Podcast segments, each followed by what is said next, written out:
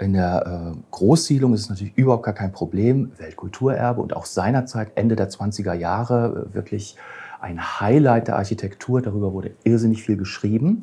Nicht nur in Zeitungen, sondern eben auch Bücher. Herzlich willkommen zu Let's Talk Landscape, dem grünen Podcast von Hochsee Landschaftsarchitekten.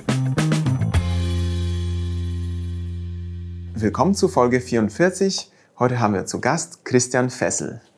Unser Podcast richtet sich an die Fachöffentlichkeit und an alle, die an Landschaftsarchitektur und Stadtgestaltung interessiert sind. Christian Fessel ist Fotograf für Architekturen und Landschaften und gibt zudem Führungen sowohl für Laien als auch für Fachkundige der Architektur. Dabei vermittelt er Nischenwissen, vor allem für Quartiere der 20er bis 50er Jahre, auf die er sich spezialisiert hat. Wo er dieses Wissen herbekommt, das verrät er uns im Laufe der Folge. Im Gespräch mit Christian werden wir auch immer wieder auf Gebiete wie Charlottenburg Nord und Siemensstadt kommen. Das sind Stadtteile von Berlin.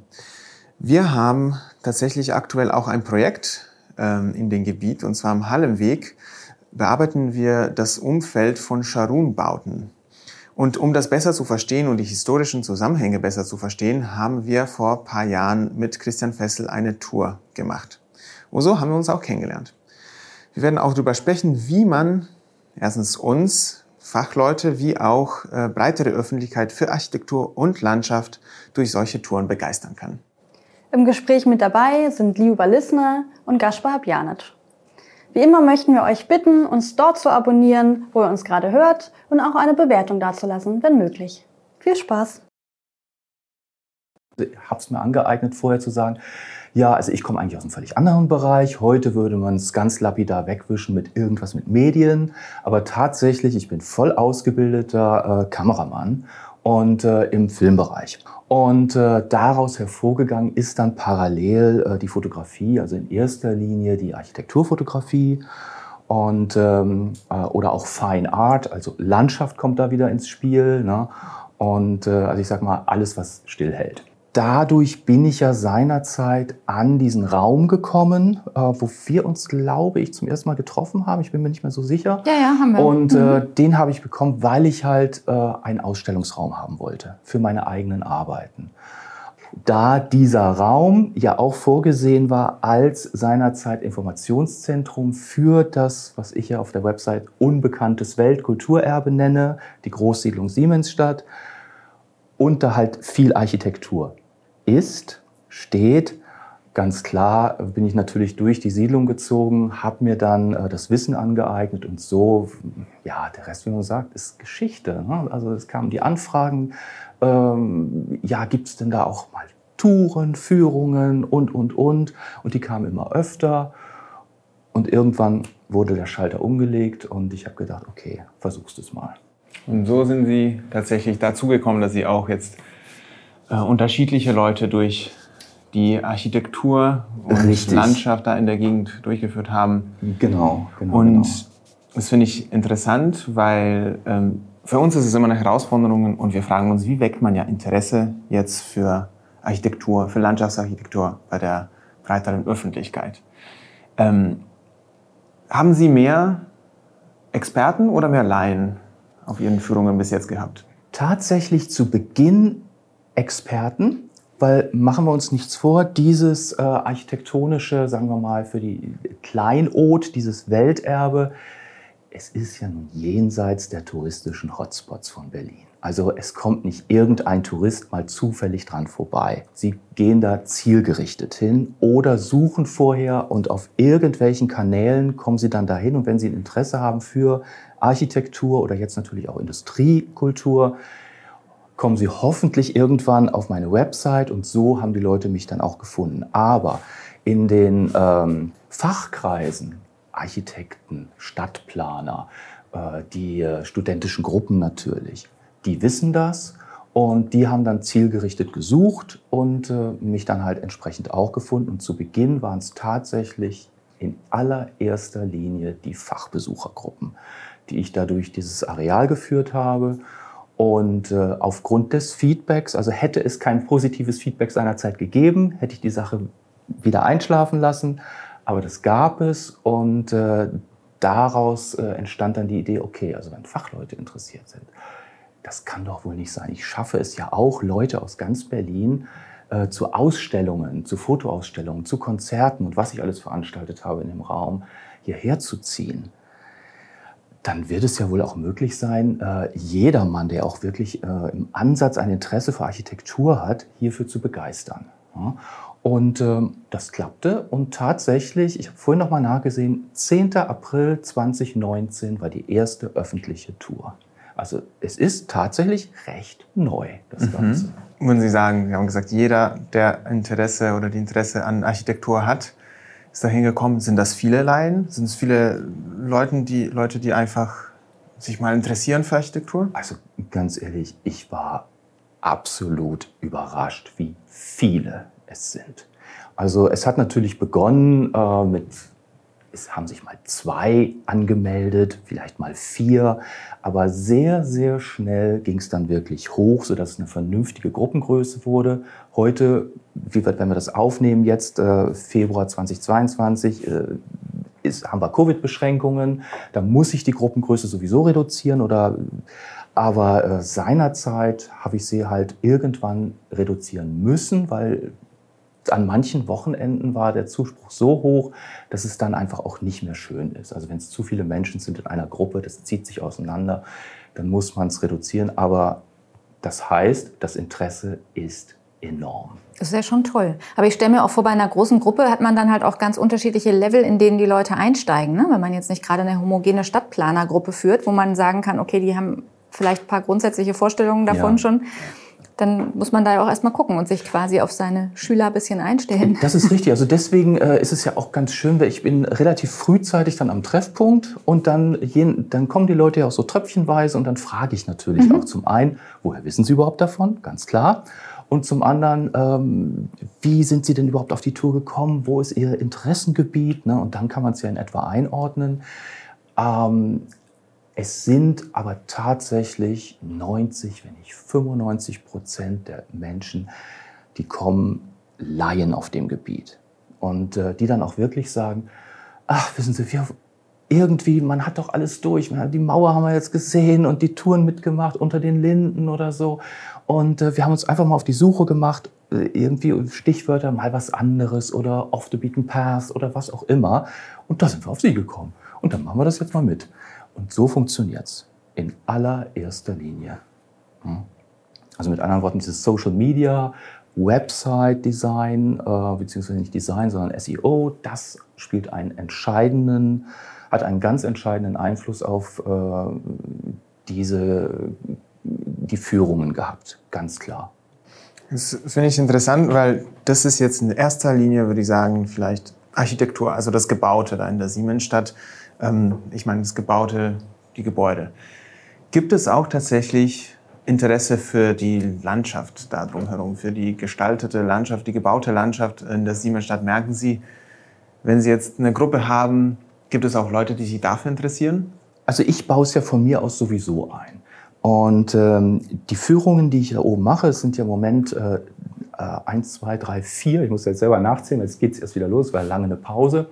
Ähm, und äh, die Mutter aller Führung ist ja die durch das Welterbe. Und da spielt der Herr Leberecht Migge halt eine Riesenrolle. Und den erwähne ich auch an drei, vier verschiedenen Punkten.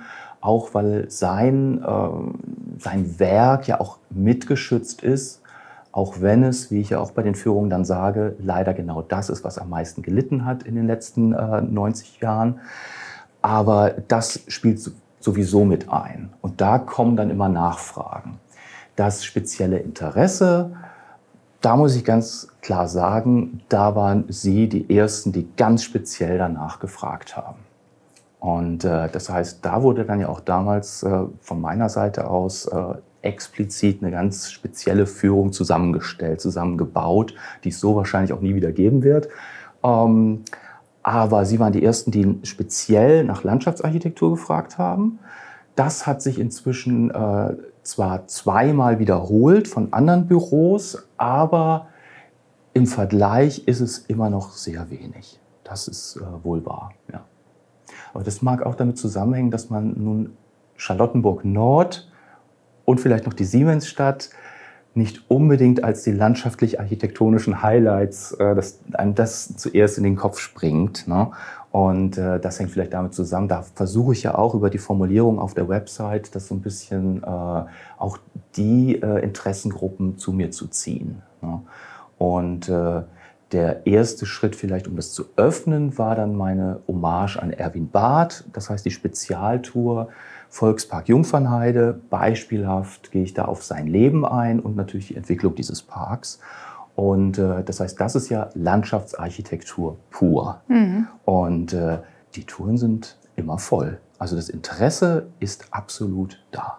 Ja, das ist ein interessanter Punkt, weil wir machen ja ein Werk fertig oft und ähm, es gibt ja manchmal schon Anfragen für Führungen und wir geben uns ja Mühe, dass wir ähm, auch so öffentlichkeitswirksam uns zeigen und ähm, Führungen anbieten. Unter anderem werden wir das jetzt für den Tag der Architektur in Berlin 2022 machen äh, für zwei Projekte von uns.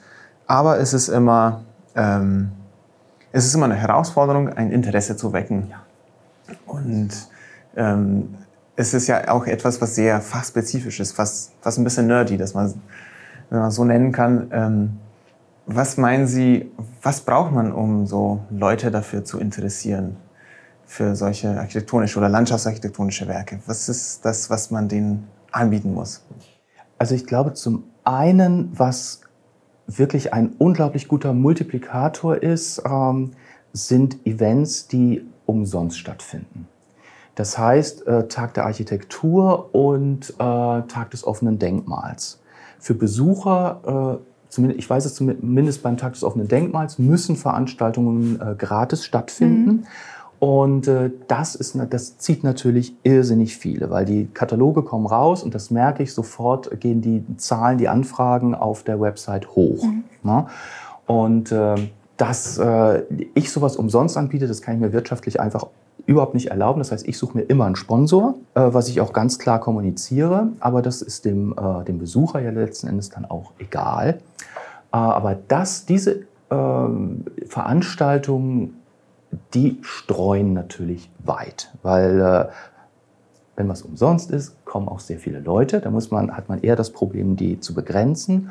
Äh, aber wenn man dann seinen Job, sage ich mal, vernünftig gemacht hat und das äh, ein interessantes äh, Objekt war, was man vorgestellt hat, dann multipliziert sich das ungemein. Und äh, dann kommt natürlich auch die Pressearbeit rein, ne? ist klar. Aber übers Jahr gesehen, ich kann da natürlich nur von mir reden, äh, A von den Touren, aber vielleicht, weil der Standort war ja nun auch kein einfacher seinerzeit, in diesem äh, Informationszentrum, was ich als ähm, Ausstellungsraum genutzt habe, da habe ich ja auch viele Veranstaltungen gefahren. Lesungen, Vorträge, ähm, kleine Theaterstücke wurden aufgeführt, kleine Konzerte wurden aufgeführt. Also der Raum fast bis zu 40 Personen. Und ähm, da die Leute überhaupt dahin zu bringen, das war eine Riesenkunst. Also da kommt dann äh, wieder, da bin ich wirklich sehr, sehr glücklich, dass es das gibt, diese ganzen Social-Media-Bereiche rein. Und äh, die streuen wirklich sehr. Und äh, das, damit habe ich quasi seinerzeit den Raum hochgebracht und jetzt auch meine Touren. Da, durch nichts anderes, weil ich fahre auch keine bezahlte Werbung beispielsweise. Ne? Äh, A, weil es sich wirtschaftlich überhaupt nicht lohnen würde in der Gegenrechnung und B, weil es ähm, auch so klappt. Weil es gar nicht nötig ist, ja. ja. Also, um auf deine Frage zurückzukommen, Gaspar, ich würde behaupten, wenn man erstmal bei der Führung ist bei Herrn Fessel, dann ist es vor allen Dingen auch seine Begeisterung, die ansteckend ist. Also das, das ist einfach sehr wahrhaftig, dass er von, sowohl von der Architektur als auch von der Freiraumplanung so begeistert ist und das so rüberbringt, dass man dann denkt, ja, also da muss sich derjenige, der das geplant hat, wirklich was Gutes dabei gedacht haben. Und was einfach auch toll ist, man steht ja dann ganz anschaulich da drin. Ne? Und das ist nicht einfach nur theoretisch, hier wurden Sichtbeziehungen geschaffen oder hier wurde was abgeschirmt oder so, sondern man sieht es da wirklich. Ne? Und hat dann auch eine Wahrnehmung, wie es wichtig eine, das ist, große Bäume zu haben, was die für einen Raum bilden und so. Und das ist. Ähm, es ist eine Architekturausstellung. Ja. Im Freien, eine der größten, die es gibt und äh, zeitgleich eine der unbekanntesten. Ne? Mhm. Und äh, ja, also die Begeisterung ist da. Absolut, da stimme ich Ihnen zu, weil das ist äh, auch, äh, ich meine, als Architekturfotograf hat man vielleicht auch noch ein bisschen einen anderen Blick äh, weil wenn man sich, äh, das habe ich auf der Website so geschrieben, es ging nicht um schöne Fassaden seiner Zeit, ne? Einige sind natürlich, was man heute so als zeitlos ähm, beschreibt, wie vom Gropius beispielsweise, äh, die Hausfassaden. Die wurden seinerzeit allerdings nicht besonders gut äh, empfangen von der Bevölkerung. Das muss man auch dazu sagen. Das führe ich auch immer wieder aus. Aber ja, na klar. Also A, die Begeisterung, ganz klar, die ist vorhanden. Und ähm, weil ich es einfach unglaublich interessant finde, das ganze Thema. Und natürlich, dass man, Sie haben es völlig richtig gesagt, mittendrin steht. Ne? Mhm. Man, wir können zwar leider nirgendwo rein, äh, weil die gesamte Siedlung ist komplett äh, abvermietet und wenn jemand auszieht, äh, gibt es auch gleich den Nachmieter. Also es gibt keine ähm, Museumswohnung, wenn man so möchte. Aber man steht draußen davor und äh, man kann sich halt auch vieles vorstellen. Ne? Und das ist fantastisch. Ja. Ist es denn in den Führungen aber auch so, dass es da manchmal kritische Bemerkungen gibt? Also ich erzähle mal gerne die Geschichte, als ich das erste Mal in unserem Planungsgebiet am Harlemweg war, in der Scharun-Siedlung. Das ist ja. ja. im Prinzip auch unser Linking Point. Genau. Da habe ich ganz viele Bilder gemacht, weil ich total begeistert war. Gerade auch von der Architektur von Scharun. Und habe die dann in meinen WhatsApp-Status gestellt. Und habe damit gerechnet, dass ganz viele Leute schreiben, oh, ist das, das ist ja toll und wo mhm. ist denn das? Oder vielleicht wissen sie auch, wo es ist. Und tatsächlich habe ich aber von den Nicht-Architekten und Architektinnen aus meinem Bekanntenkreis eher so Rückmeldungen bekommen, oh Gott, wo ist das denn und wer muss da denn wohnen? Oder ein Freund, der bei der Polizei ist, hat mir geschrieben, da habe ich immer die Einsätze. Und ähm, also da war es, das war eine ganz andere Resonanz, als ich so dachte. Und ich könnte mir vorstellen, gerade wenn eben Laien zu den Führungen kommen, dass die dann auch erstmal sagen, oh, das ist ja hier ganz schrecklich. Und nee. dass sie dann schon noch auch Überzeugungsarbeit leisten müssen. Das ist richtig, aber da kommt, glaube ich, dann ins Spiel, dass ich ja letzten Endes auch Laie bin. Und das heißt, dass ich äh, diese Sichtweise auch sehr gut nachvollziehen kann, weil ähm, wie ich das, diese Siedlung kennengelernt habe, das Welterbe, ne? also noch nicht mal Charlottenburg Nord, sondern das Welterbe. Ich kann mich noch exakt daran erinnern. Ich bin da durchgegangen von der U-Bahn, äh, habe mich dann damals haben wir uns getroffen, da ging es um die Verhandlungen über den Raum und dann hieß es auf einmal ja und wenn dann Inter äh, Interessierte vom Welt für das Welterbe kommen, ja, hier sind Broschüren und so, ne? und ich nur große Augen gemacht wie, was denn für ein Welterbe? Ne? Weil ich bin da durchgegangen und Welterbe für mich war. Habe ich nicht gesehen. Schön, nennen wir es mal so. Ne? Und, Pyramiden, ähm, Taj Mahal. So. Na, ja, richtig. Ne? So, sowas in, und äh, da ist. Äh, und seitdem kann ich das absolut nachvollziehen. Wenn ich da Leute durch die Siedlung führe, dass dann erstmal so ein bisschen Skepsis ist. Aha, okay, ein Welterbe. Hm, gut, kann man machen. Lassen wir uns mal überraschen, was er uns erzählen kann. Ne? Und daher versuche ich das dann halt auch äh, so darzustellen, wie ich es damals selber erfahren habe. Ne? Und genauso in Charlottenburg Nord, da kommt allerdings speziell noch dazu, ähm, dass während die Siedlung in äh, die Großsiedlung ja recht gut erhalten ist, recht gut, also nicht alles natürlich, aber in Charlottenburg Nord, da hat es ja gerade bei den Farben einen unglaublichen Wechsel gegeben. Mhm. Ja. Und äh, da habe ich dann halt den großen Pluspunkt, dass mit dem äh, Landesdenkmalamt gab es vor einiger Zeit mal eine Untersuchung nach den Originalfarben am Beispiel des Hochhauses. Und da habe ich seinerzeit die Farbsimulation miterarbeitet und die zeige ich dann halt auch, wie es damals wirklich aussah. Und das sah anders aus als heute. Heute Rezeption ist natürlich, hm, ja, okay, gut. Also wir sehen schöne freie Räume und äh, viel Grün und seinerzeit wahrscheinlich noch grüner und gepflegt vor allem seinerzeit. Ähm, aber ansonsten, hm, ja, gut. Also ob ich mich so freuen würde, wenn ich vor die Tür gehe und sehe da so einen grauen Kasten. Ne? Und dann hake ich natürlich rein und sage, ja, aber so sah es nämlich damals aus, weil Shaun war nicht grau, sondern auch da war viel Farbe drin. Ne? Und das hat sich halt leider nicht über die Jahrzehnte übertragen. Ne? Aber dass die Rezeption so war, wie Sie es geschildert haben, ja, es äh, überrascht mich dann auch nicht. Mhm, ja. Mhm. ja, ja. Nee, aber da sind wir ja auch schon bei dem Thema Quellen. Also Sie haben offensichtlich einen guten Draht zum Landesdenkmalamt, höre ich da raus. Ja, ähm, Sie müssen ja an diese ganzen Informationen auch kommen.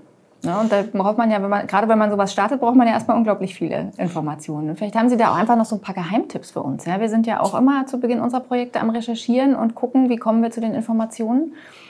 Antiquarisches. Mhm. Das ist äh, absolut die beste Quelle. Also Sie können ähm, gute Drähte zu Ämtern haben, Sie können gute Drähte zu Konzernen haben und äh, dort vielleicht in die Büchereien gehen und dort Karten ansehen. Unis natürlich, ne? manchmal haben die viele Kartenpläne etc. etc.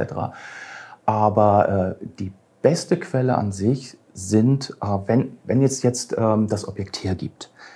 In der äh, Großsiedlung ist es natürlich überhaupt gar kein Problem. Weltkulturerbe und auch seinerzeit äh, Ende der 20er Jahre äh, wirklich ein Highlight der Architektur. Darüber wurde irrsinnig viel geschrieben.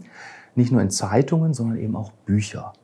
Und äh, die sind heute meistens nahezu immer vergriffen. Also wenn man da die Bücherliste erstmal raus, raus recherchiert ähm, und die dann sucht, findet und deren auch habhaft werden kann, das sind die besten Quellen überhaupt. Und äh, das ist für mich der Startpunkt gewesen von allem. Und äh, weil diese Bücher, die gehen wirklich auch in die Tiefe und haben auch schon die ersten Bilder, haben die ersten Karten, haben die ersten Grundrisse und darauf, das ist so mein Weg gewesen bisher, bauen dann meine Führungen auf, indem ich dann alle Fakten, die ich da drin habe, damit ich erstmal überhaupt verifiziere, sind es Fakten. Ne? Also aus einer zweiten, aus einer dritten Quelle, aber ich baue immer auf, auf, den, auf der Literatur, der Fachliteratur äh, seiner Zeit oder vielleicht 10, 20 Jahre später. Also das ist für mich immer der, der Grundstock. Eine richtige Recherchearbeit ist schon echt wichtig und man hat das Gefühl, sehr selten hat man wirklich Zeit und ähm, ja, die Ressourcen dafür. Ja. ja. ja. also äh, meine Frau kann ein Lied davon singen. Also vielen Dank von dieser Stelle für dein Verständnis. weil, äh, es sind, waren wirklich Wochen zusammengenommen, die ich mhm. entweder in irgendwelchen Archiven zugebracht habe oder natürlich zuerst erstmal hinter Bücherbergen. Und die Berge an Notizen wurden auch immer höher und an den äh, Post-it-Notes, von denen man natürlich irgendwie nach drei Tagen schon nicht mehr weiß, wofür die erste da eigentlich fliegen ist. auch irgendwann weg. Und die fliegen weg und äh, das, Computer sind auch nicht so nützlich dabei, um, weil man muss es ja auch irgendwie wieder übertragen und handschriftlich machen und so. Also es ist ein immenser Zeitaufwand. Wobei man natürlich dann auch immer sagen muss, ja, okay, was will ich vermitteln und äh, in welchem Zeitraum und was vor allem sich zu begrenzen, was muss ich eigentlich wissen? Ne? Weil ich begrenze mich ganz klar, sagen wir mal bei der Großsiedlung, äh, auf genau die Bauzeit, also 29 bis 31. Das ist ein festgelegter Rahmen. Und ähm, was jetzt danach damit passierte, 50er Jahre, 60er, 70er, das weiß ich äh, inzwischen. Da gehe ich bei Fragestellungen drauf ein oder auch, äh, wenn sich die Situation ergibt. Aber grundsätzlich fixiere ich mich auf diese beiden Jahre. Und so verhält es sich auch drüben in der Siemensstadt, wo ich ja die Touren zur Industriekultur mache. Äh, da ist es ein genau festgelegter Bereich, die ersten 30 Jahre, die prägenden Jahre. Und äh, was dann während des äh, Zweiten Weltkriegs passierte oder auch in den 50ern, 60ern, 70ern, Irgend, es ist zu viel. Irgendwann schafft man es auch nicht mehr. Ich kann mich auch nicht zerreißen und äh, so ganz nebenbei muss ich auch noch in meinem anderen Job dann tätig ja. sein. Ne? Ähm, und von daher eine ganz klare Zeitvorgabe, was ist wirklich interessant für meine Tour. Ne? Was will ich vermitteln und dann kann ich mich darauf fokussieren und äh, dann kann ich da auch wirklich verifizieren, stimmen die Fakten auch tatsächlich alle. Ne? Weil nur wenn man es einmal liest und sei es auch in einem Fachbuch, heißt es nicht unbedingt, dass es wirklich super korrekt ist. Also man muss schon aus zweiter, dritter Quelle das auch nochmal quer verifizieren, damit man auch dahinter stehen kann. Ja, einmal im Internet ist dann wirklich nicht. Also Wikipedia ist, äh, sagen wir mal, als Startpunkt, als äh, Guss, wo dann der Teppich draufkommt, äh, wunderbar, überhaupt gar keine Frage. Aber man sollte möglichst darüber hinausgehen. Mhm. Naja, und dann hat man eine Fülle an Informationen, wenn es gut läuft, und muss dann ja aber wirklich gucken, dass man daraus auch eine kompakte Geschichte erzählt. Ne? Richtig. Also dann wird's, äh, also dann geht's wirklich an äh, das eigentlich Kreative. Mhm. Ne? Also bisher war der kreative Prozess eigentlich die, äh, die Fakten zu finden, das Material zu finden, wo eigentlich. Ne? Und jetzt beginnt es tatsächlich, das zu strukturieren. Und äh, weil es möchte ja auch niemand irgendwie was abgelesen bekommen. Ne? Und äh, das heißt, auch da, da gehe ich ganz klar danach vor, was interessiert mich? Wenn ich jetzt äh, mein eigener Zuhörer wäre, ein Teilnehmer an meiner Tour, was interessiert mich? Ja, und ich habe ja natürlich auch aus äh, eigenem Interesse, schon lange bevor äh, das mit meinen eigenen Touren äh, losging, selber unglaublich viele Führungen mitgemacht. Und dann auch gemerkt, okay, wo steige ich aus? Ähm, was ist uninteressant? Was funktioniert, was sie oder er äh, erzählt und wie sie er es erzählt? Und ähm, das ist dann mein Aufbau. Also was möchte ich als mein eigener Zuhörer und letztendlich ja Zuschauer äh, erfahren? Und danach gehe ich vor. Ne? Und das ist dann, äh, darauf baut das dann auf und dann gibt es die erste Tour und dann äh, wird getestet, funktioniert es. Und an den Nachfragen oder auch wenn man sich nachher unterhält, kommt dann halt heraus, okay, an der Stelle, da hättest du vielleicht mehr sagen können, an der anderen vielleicht ein bisschen weniger. Ähm, das hat wirklich einen, Impact hinterlassen und äh, so formt sich das raus. Ne? Und dann, wie ist es dann, wenn Sie gesagt haben, es formt sich langsam wie so eine, eine Geschichte, wie so ein Narrativ. Ja. Wie bauen Sie so Ihre, diese Geschichte auf? Hat sie bestimmte Bestandteile? Wissen Sie, Sie müssen am Anfang vielleicht Interesse wecken? Gibt es da dramatische Momente? Ähm, gibt es da Wendepunkte und sowas? Gibt es ein Happy End zum Gibt es ein Happy End zum Beispiel? Happy End, wie, genau. wie, wie schaffen Sie, wie bauen Sie diese Begeisterung auf? Ähm, auch da die ganz lapidare Antwort, sehr unbefriedigend, ich weiß, aber was würde ich mir wünschen als Zuhörer? Ne? Also ich gehe wirklich von mir aus.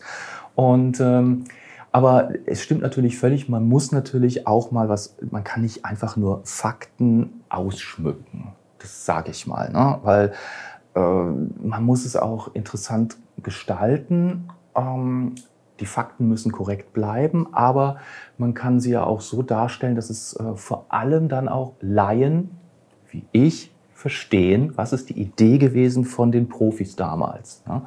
Und ähm, das heißt, es ist natürlich toll, wenn äh, der, der eine oder andere Architekt, wenn von dem irgendwas überliefert ist, ein Zitat aus der Zeit oder etwas geschrieben wurde in irgendeiner Zeitung äh, zu dem Zeitpunkt über ihn äh, über sie, über das Bauwerk. Ähm, oder wenn äh, es im Berliner Volksmund dann eher, wenn, wenn der dann kuriose Begriffe geformt hat für irgendwelche Häuser oder so. Zum Beispiel in der Großsiedlung gibt es das Paradies der Wäsche, wurde es damals so genannt. Ne? Also der, ähm, der hochmodern ausgestattete Waschraum für äh, halt die Leute, die dort wohnen. Nach, ja, damaligen, nach damaligem Bild, sage ich ja auch immer dazu, der Mann geht zur Arbeit und die Frau macht die ganzen Kleinigkeiten, wie mal eben Kinder erziehen, äh, waschen, äh, Essen kochen, äh, Wohnung instand halten und, und, und. Genau, ne? und ansonsten hat die noch wahnsinnig viel Zeit. Genau, die Kleinigkeiten sind es ja. Ne? Eben, genau. Hm? Und, ähm, aber sie lächeln selber, also genau so mache ich das dann auch, dass ich dann irgendwie was suche, okay, wo kann man dann auch mal einen kleinen Schmunzler einbauen oder, oder, oder. Und ähm, wenn man jetzt wie in der Großsiedlung natürlich 6 plus 1, also der eine plus Landschaftsarchitekt da hat, da ergibt sich immer irgendwas. Na, wenn man darüber liest und vielleicht mal zeitgenössische Zeitung oder auch ein Bericht oder, ähm, oder, oder, oder. Irgendwo ergibt sich immer irgendwas, wo man drauf aufbauen kann. Na? Und äh, bei den anderen Touren ist es letzten Endes genauso. Schwierig ist es bei der äh, Siemens-Stadttour, weil das sind faktisch aneinandergereihte Fakten der Industriekultur. Es ist äh, von der Architektur wenig erhalten von der Originalen. Ähm, also von da habe ich wirklich die Herausforderung, mittels Bildern und Geschichten das Interesse A aufrechtzuerhalten, obwohl man von dem, worüber ich rede, eigentlich nichts mehr sieht. Ne? Das ist die große Kunst dabei. Ähm, und gleichzeitig das aber zu vermitteln, ähm, ja, was haben sich die beiden Architekten dabei gedacht, das hier hinzubauen, was sie jetzt nicht mehr sehen. Nicht mehr sieht, ja, das ist, das ist wirklich für Fortgeschrittene. Hab, mir fällt eine Frage jetzt gerade ein, weil ich weiß ja, wenn wir ja Räume gestalten, versuchen wir die auch so zu gestalten, dass es irgendwie ein Narrativ ist. Man führt den, äh, die Besucherinnen und Besucher so über irgendwelche Wege, über Blickpunkte. Man setzt Sachen in einen Raum so, dass man vielleicht dahin guckt, dass man dahin geleitet wird. Wenn ein Weg einen Bogen macht oder ein Knick, dann muss irgendwie an der Stelle was passieren. Ähm, Sie haben jetzt so von Inhaltlichen gesagt, wie man so ein Narrativ aufbaut. Gibt es auch irgendwie was Räumliches, wo Sie sagen, es gibt einen bestimmten Weg, den sie schlagen durch diese Siedlung äh, räumlich, dass man da an einem bestimmten Punkt dann plötzlich öffnet sich ein Blick oder es ist ein Haus ist verdeckt und dann hier Überraschung, wir sehen das oder jenes? Also sowas. Ja, ähm, unbewusst, aber ich mache es scheinbar, weil äh, der, der Tourenverlauf für mich, der ergibt sich einfach. Indem ich versuche, äh, da irgendwie eine Struktur reinzubekommen. Man hat ja auch nur einen gewissen Zeitrahmen zur Verfügung und ähm, da müssen die Informationen reingepackt werden. Man muss auch ein bisschen die äh, ich sag mal, die Durchschnittsgeschwindigkeit einer größeren Gruppe äh, in Bezug setzen. Wie lange bleibe ich an einem Punkt? Also das sind ja alles so diese Formalien, sage ich mal, die so eine Tour diktieren, damit man im Zeitplan bleibt und auch genug erzählen kann. Und aus dem heraus wird dann der Tourplan, entwickelt sich fast schon automatisch. Ja? Ähm, das ist korrekt für die äh, sogenannten offenen Touren, also die regelmäßig von mir stattfinden. Ähm, da ist einfach der Plan steht fest, der, äh, der, Zeitablauf steht fest und die Startzeit steht fest. Bei den privaten und Gruppentouren kommt ja immer noch mal dazu, dass ja wirklich die Kunde entscheiden kann, okay, wir würden jetzt aber gerne so ein bisschen davon abgehen, von dem, was Sie da im Internet anbieten. Äh, kann man das und das und das einbauen? Und äh, ja, unser Zeitrahmen äh, ist nicht zweieinhalb Stunden, sondern wir haben nur anderthalb Stunden und, und, und. Also dann wird's richtig kreativ, ne? weil aus diesen Sonderwünschen, das sind ja meistens Sachen, die es noch nie vorher gegeben hat, dann eine Tour zusammenzustellen, die aber genauso äh, informativ ist und äh, die Leute aber auch genauso äh, vom Interesse her ähm, bei der Stange hält. Ne? Aber der Punkt mit den Standorten, äh, da hat mir einmal jemand ganz zum Schluss äh, was gesagt und das, ich, ich nehme es so hin, weil das kam dann unterbewusst. Wissen Sie, die haben sich das vorher durchgelesen. Man merkt, da geht ein Fotograf durch die Gegend, weil an jedem Punkt, wo wir stehen geblieben sind, also ich hätte andere Punkte ausgesucht, aber hier, man hat ja wirklich fantastisch was gesehen und so. Das kam tatsächlich dann, ähm, es, es war von mir nicht beabsichtigt. Es ist dann einfach so gekommen, das ist dann drin, dass ich vielleicht immer irgendwie nach Schau, nach äh, Standorten suche, wo man auch gut was sehen kann, ne? was natürlich nicht immer funktioniert, aber äh, im Großteil. Also von daher, das ist es dann vielleicht. Sie haben ja in der Siedlung auch viel fotografiert oder in den Siedlungen. Also haben Sie dann hinterher festgestellt, dass Sie zufällig auch an den Standorten immer angehalten haben, wo Sie selber die Fotos gemacht haben? Nee, das ist tatsächlich was anderes, weil äh, wenn man mit einer Gruppe zusammen ist, kann man nicht unbedingt an die richtig guten Fotostandorte. Mhm. Ne? Weil äh, in einer Gruppe und äh, mit Gesten und unterstützend vielleicht noch ein hochgehaltenem Foto äh, kann man natürlich äh, woanders stehen und was beschreiben, zeigen, als wenn ich jetzt äh, ein Foto anfertige und das muss dann für sich stehen. Es mhm. muss stumm stehen, da ist keine Erklärung dabei, niemand, der einem sagt, okay, das und das und das passierte da und da und da und das hat sich der Architekt dabei gedacht. Ähm, das mache ich tatsächlich bei Großformaten, wenn die abgekauft werden, dass ich dann auch wirklich so richtig eine Erklärung dazu schreibe für den Kunden. Ähm, aber im Normalfall muss das Bild als Bild stehen. Und äh, das sind ganz andere Standpunkte, als man mit einer Gruppe auswählen kann, weil es die Gruppe ist und man halt nicht überall hin kann und auch nicht überall hin darf auf dem Gelände natürlich. Ne? Und als einzelner Fotograf, da geht das dann schon. Ich gehe davon aus, dass ähm, die Besucherinnen und Besucher auf der Tour dann doch wahrscheinlich ihr Handy rausnehmen und Fotos machen. Weil ich weiß, wir haben das auch auf jeden Fall, äh, wenn, als wir auf der Tour waren, mit Ihnen permanent gemacht. Und meinen Sie, dass Fotografie hilft, Interesse für Architektur, für Landschaftsarchitektur zu wecken? Weil es wie so ein Werkzeug ist, wo man so reinzoomt und wirklich sich etwas anschaut, was man sonst vielleicht einfach im Vorbeilaufen nicht sehen würde? Absolut. Also ich finde ja sowieso, ähm, man müsste mehr Fotografie oder auch von mir aus zeitbasierte Medien, auch äh, Monitore im Raum integrieren. Also es gibt ja heute auch schon äh, Pfade, wo Sie dann Informationsstelen haben, wo an besonderen Stellen auf irgendwas Besonderes hingewiesen wird. Mhm. Ja? Und das nochmal toppen, indem vielleicht äh, an einigen Stellen einfach nur ein Foto steht, äh, wo man diesen Standort mal aus anderer Perspektive, also sagen wir einfach mal aus Perspektive eines Fotografen, sieht und äh, den vielleicht dann auch ganz anders wahrnimmt. Also Beispiel, äh, wir kennen beide diesen oder alle den, den Grünstreifen dort am Halemweg. Und äh, der wird ja gerade von, von Kollegen von Ihnen bearbeitet und ähm, die haben mich auch beauftragt, die erste Bauphase zu dokumentieren, haben viele Bilder lizenziert und äh, äh, das ging natürlich nur am letzten Tag, bevor der Zaun runterkommt. Mhm. Weil heutzutage, man darf ja um Himmels Willen keine Personen drauf haben. Ne? Und das ist, ähm, ist halt so und es ist ja ein Spielplatz auch involviert. Ähm, das heißt, bei Kindern wird es ja noch mal schwieriger und deswegen sehen die Bilder ja heute auch so aus, wie sie aussehen, leer. Ne? Es ist einfach ein richtig, so gesehen ein Problem. Ich verstehe es. Aber äh, so als Foto ist es natürlich echt ein Problem. Ein Spielplatz ohne Menschen, ohne Kinder.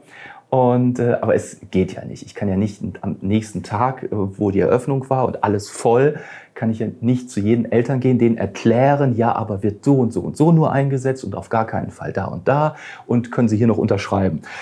Das funktioniert. Nee, das ist nicht machbar. Wir gehen jetzt trotzdem seit ein paar Jahren einen anderen Weg mit unseren Projektfotos, weil wir eben auch fanden, das ist leer und wir bauen doch eigentlich, wir gestalten und bauen für Menschen und jetzt sind die auf den Bildern nicht. Ja, und wir, wir schaffen ja keine Skulpturen, die da einfach vollkommen zusammenhanglos stehen. Ja. Ähm, und natürlich haben wir auch immer das Problem, dass man nicht einfach fremde Personen fotografieren darf, schon gar nicht irgendwie Kinder. Und tatsächlich ähm, sieht man uns jetzt auf unseren Fotos meistens selbst. Ja, wir sind ja zum Glück einige im Büro und es gibt dann halt immer wieder Fototermine, wo zur Mittagspause man zu einem Projekt fährt und dann sind wir da halt. Ich glaube, wir werden auch immer entspannter, hoffe ja. ich. Weiß ich nicht, müssten wir mal unseren Fotografen fragen. Der einzige ähm, Weg. Ne? Und dann tatsächlich leihen wir uns dann halt auch Kinder aus. Oder der sagt, ach Mensch, ich bringe meine Kinder mit und nehme noch ein paar Freunde mit und dann so. Weil das eben schon noch mal was anderes ist, ob diese Absolut. Fotos belebt sind ja, oder nicht. Ja, ja, ja. Nee, und das ist auch letzten Endes äh, der einzige Weg drumherum. Wenn man nicht gerade ein Budget hat, um professionelle Models anzumieten, ja, so weit klar, sind wir noch ne? nicht, ja. Aber ansonsten ist es wirklich der einzig gangbare Weg, ganz klar. Ne? Und äh, da ist halt das Problem, dass man dann in den Projekten darauf achtet, dass die einen mal die Gesichter wegdrehen und die anderen hindrehen, dass man nicht immer dieselben davor hat. Das fällt ja auch dann irgendwann auf, wenn man sie im Web oder so aneinander reiht. Aber grundsätzlich, ja, es, also mir würde auch kein anderer Weg einfallen, ganz klar. Es gibt nichts anderes heutzutage. Aber um auf die Ausgangsfrage zurückzukommen, also da würde ich mir wünschen, das wird nicht stattfinden, aber äh, wenn man sich die, die Bilder ansieht und dann vor Ort ist und ähm, äh, dass man dann den Vergleich hat, weil oftmals, denke ich, gehen die Leute auch wirklich äh, durch die Gegend, sage ich jetzt mal ganz global, ohne wirklich die Details wahrzunehmen. Ne? Und wenn man die dann rauspickt, also wenn man dann an einer Stelle wirklich boah, so ein Foto hinhängt, ja, und äh, dann bleiben die Leute wahrscheinlich stehen und sagen, okay, so sieht das aus. Aha. Und dann vielleicht sogar unten noch, wenn es ganz toll gemacht ist, ein kleiner äh, Informationsblock. Das haben wir uns dabei gedacht. Ne?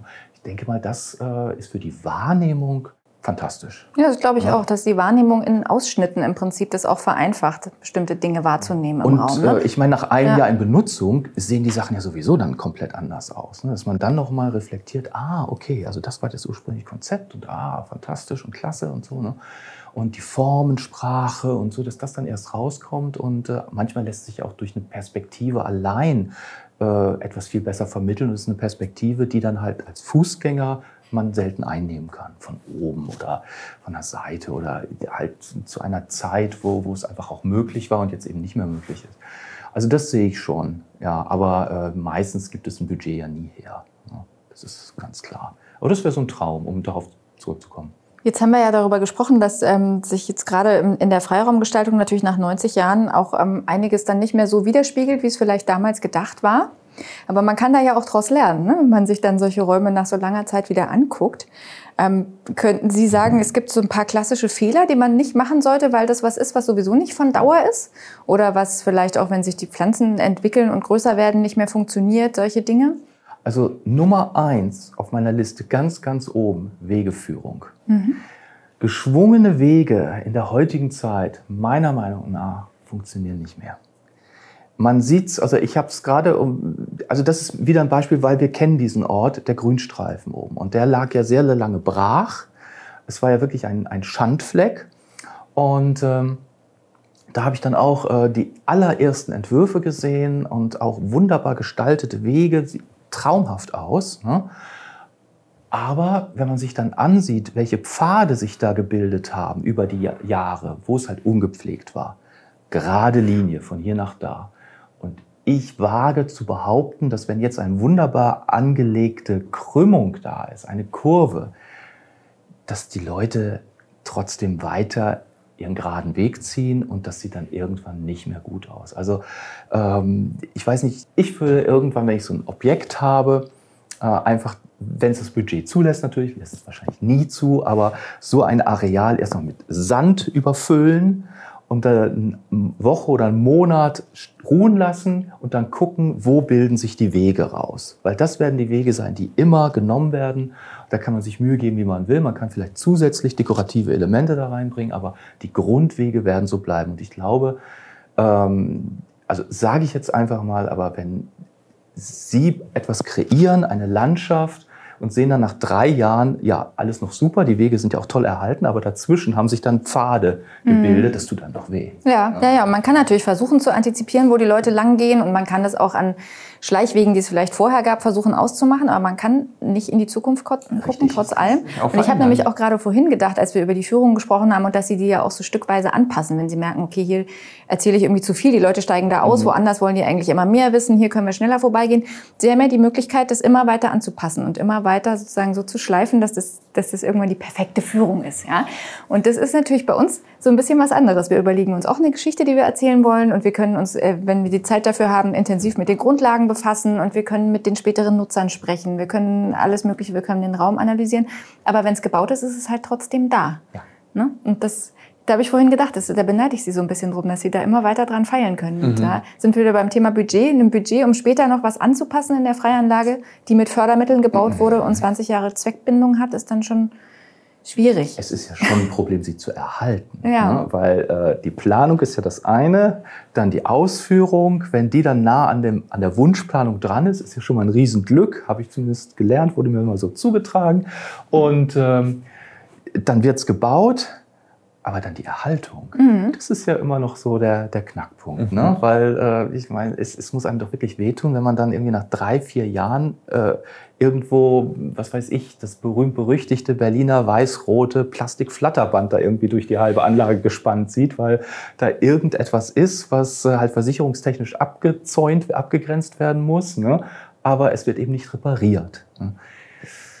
Aber Gut, da, das sind natürlich Sachen, die hat man auch, äh, da hat man ja keinen Einfluss drauf. Nee. Mhm. Aber ich finde es total spannend, wenn man die Chance hätte, so ein 1 zu 1 Versuchsfeldmodell zu das haben, top. das wäre wirklich toll. Ja, ja, super. Also Wegeführung ist ein Punkt, wo man sozusagen versuchen kann, so gut wie möglich darüber nachzudenken und tatsächlich auch darauf Rücksicht zu nehmen, was man vor Ort vielleicht schon sehen kann. Und Absolut. nicht denken, ich mache den schönsten geschwungenen Weg, aber der passt eigentlich nicht zum direkten Weg. Ja. Richtig, naja. Also dann, wenn, wenn äh, Sie mich persönlich fragen, ich stehe ja absolut auf Wasser. Also mhm. wirklich Wasser äh, irgendwie einbauen. Äh, ich bin mir völlig, also wir sind jetzt beim Wunschdenken, ne? nicht was wirklich mit Budgets zu realisieren ist und vor allem zu erhalten ist. ähm, aber Wasserspiel hier, klein, irgendwas Plätscherndes, ich finde das auch in einem Park beruhigend. Mhm. Wenn vielleicht sogar. Sind das auch interessante Punkte in Ihren Führungen, wenn Sie jetzt sagen, das ist irgendwie dann Wasserflächen trinken, tendieren Sie auch dahin zu gehen in Ihren Führungen? Es gibt sie ja nicht. Das gibt's nicht. Und wenn es sie gab, dann mache ich an, an, dem einen Punkt halt ne? okay. und sage, okay, also hier sehen wir jetzt ein, äh, sag ich mal, typisch Berliner Brunnengrab. Das war nämlich 1930 ein Springbrunnen. Mhm. Und jetzt immerhin gibt es noch die Umfassungsmauer. Warum die erhalten wurde, entzieht sich meiner Kenntnis. Aber nun haben wir wenigstens den Orientierungspunkt. Also hier sprudelte eine schöne Wasserfontäne, wie es damals üblich war und äh, was ja auch schön war. Hm? Ähm, aber das war es dann auch. Also im Volkspark Jungfernheide, da gibt es ja noch Wasser, ne? da gehe ich dann auch auf das Gewässer drauf ein, auf die Planung und so. Ne? Äh, Gott sei Dank gibt es das noch. Oh, ist nicht versandet oder so, aber da, da sehe ich auch keine Gefahr in nächster Zukunft. Aber in den anderen Bereichen, also Charlottenburg Nord oder halt ähm, äh, Siemensstadt, da gibt es ja kein Wasser. Oder nicht mehr. Oder die Brunnen funktionieren nicht mehr. Das ist halt. Aber hätte ich jetzt so einen Platz auf der, auf der Tour, also wenn er inhaltlich was hergibt, würde ich da sicherlich hinleiten, ganz klar. Mhm. Ja, logisch. Sie arbeiten sich ja langsam auch in andere Stadtgebiete vor mit den Führungen, ne? Ja. Also ich habe gesehen, irgendwie historische Mitte gab es noch. Ja, ja. Das äh, ist natürlich, wir, wir haben ja gerade darüber geredet, wie äh, arbeitsintensiv die Recherche ist und äh, das ist auch der Grund, warum ich im letzten Jahr schon geschrieben habe, Ende des Jahres und in diesem Jahr äh, auch Ende des Jahres. wahrscheinlich wird das wieder nichts werden, weil ich finde einfach die Zeit nicht. Mhm. Ne? Also äh, was ich glücklicherweise jetzt als nächstes eröffnen werde als Tour, und da bin ich auch super, super stolz drauf, freue ich mich total drauf, ist was völlig anderes. Sakralbau, die Wilmersdorfer Moschee. Mhm, das haben wir ne? gesehen. Wie sind Sie denn darauf gekommen? Weil ich mit äh, der Gemeinde seit elf Jahren freundschaftlich verbandelt bin. Und äh, die Geschichte ist auch wieder so entstanden, Neugier, Fotograf, Vespa fährt an dem Gebäude vorbei, an dem Tausende jeden Tag vorbeifahren, steht auch sehr dominant an einer Straßenecke. Und dennoch, äh, wenn, also das weiß ich ja heute, wenn ich Leute darauf anspreche, es kennt kaum jemand. Ne? Und ähm, so ging es mir auch. Also ich rangefahren, draußen hing so ein Infokasten und äh, habe mir die Infos durchgelesen, kommt von drinnen aus dem Missionshaus, äh, älterer, weißbärtiger, pakistanischer Herr, voll großes Lächeln auf dem Gesicht und hat gefragt, sind Sie interessiert? Ja gut, und ich natürlich äh, ja, durchaus Berührungsängste auch gehabt, ne, aber er war so dermaßen freundlich.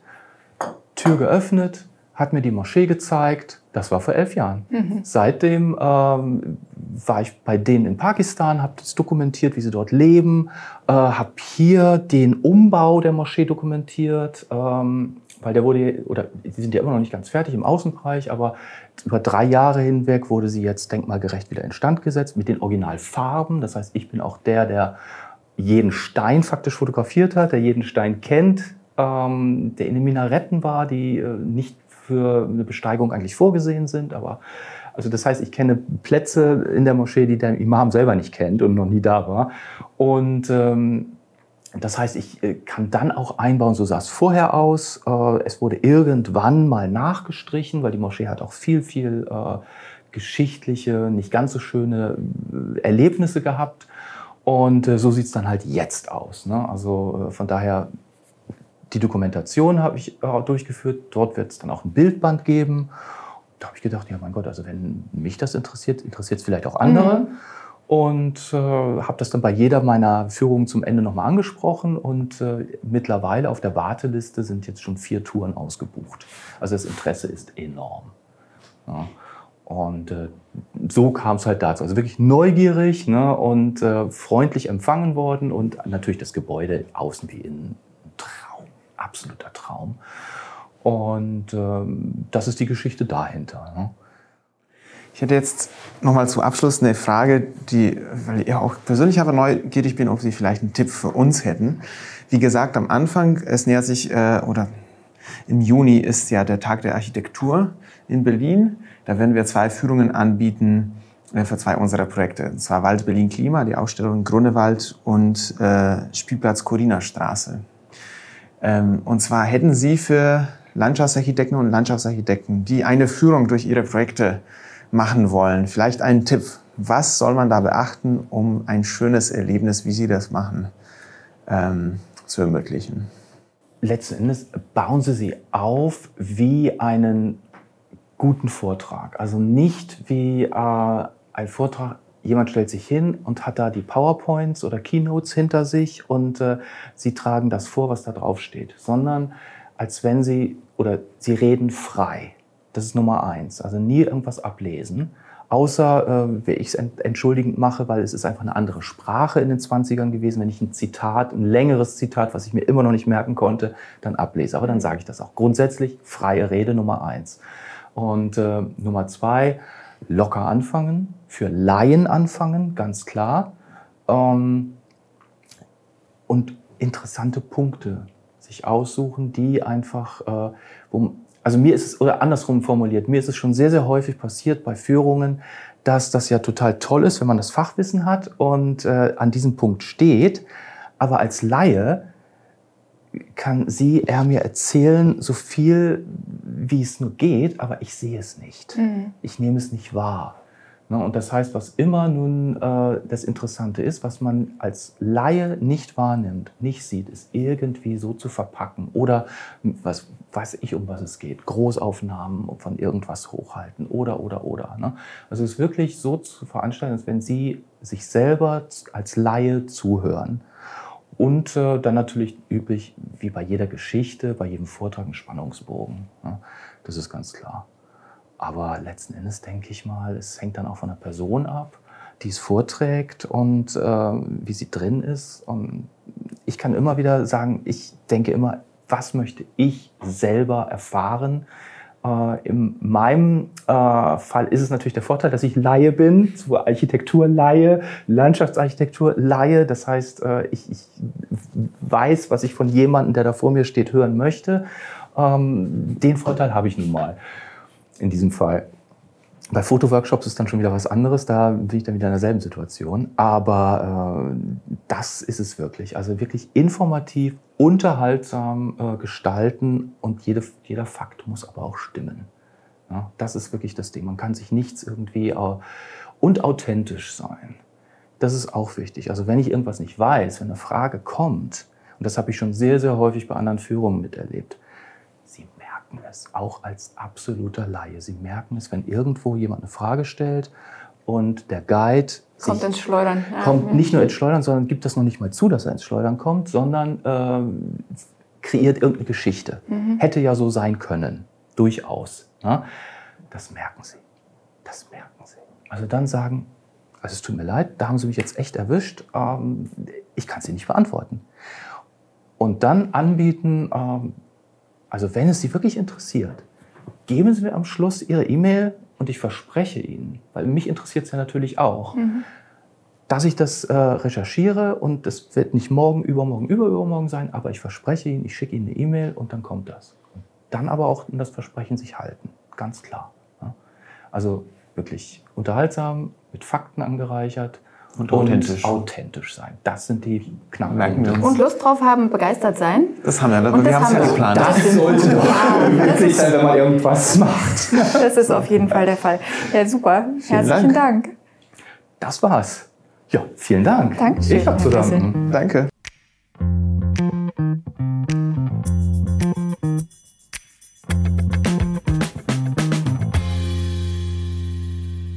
Ich hoffe, wir konnten euch mit der Folge für dieses Thema begeistern. Und falls ihr irgendwie Feedback habt oder Fragen ähm, zu der Folge, gerne auf media.hochc.de schreiben, sowie vielleicht Ideen und Vorschläge für weitere Folgen. In zwei Wochen haben wir dann Anna Berneck zu Gast.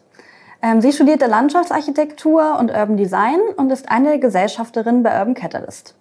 Urban Catalyst ist ein Berliner Büro, das sich ähm, als Expertenteam für Räume in Transformation sieht. Und auch genau das wird unser Titel sein, urbane Transformation. Wir sprechen mit Anna darüber, was sie eigentlich unter dem Begriff versteht, wie man Transformation gestalten kann, wie man komplexe Stadtentwicklungsprozesse steuert und welche Akteure damit äh, zu tun haben und wie sie integriert werden. Wir wünschen euch schöne zwei Wochen und sind gespannt, uns wieder in zwei Wochen zu hören. Ciao.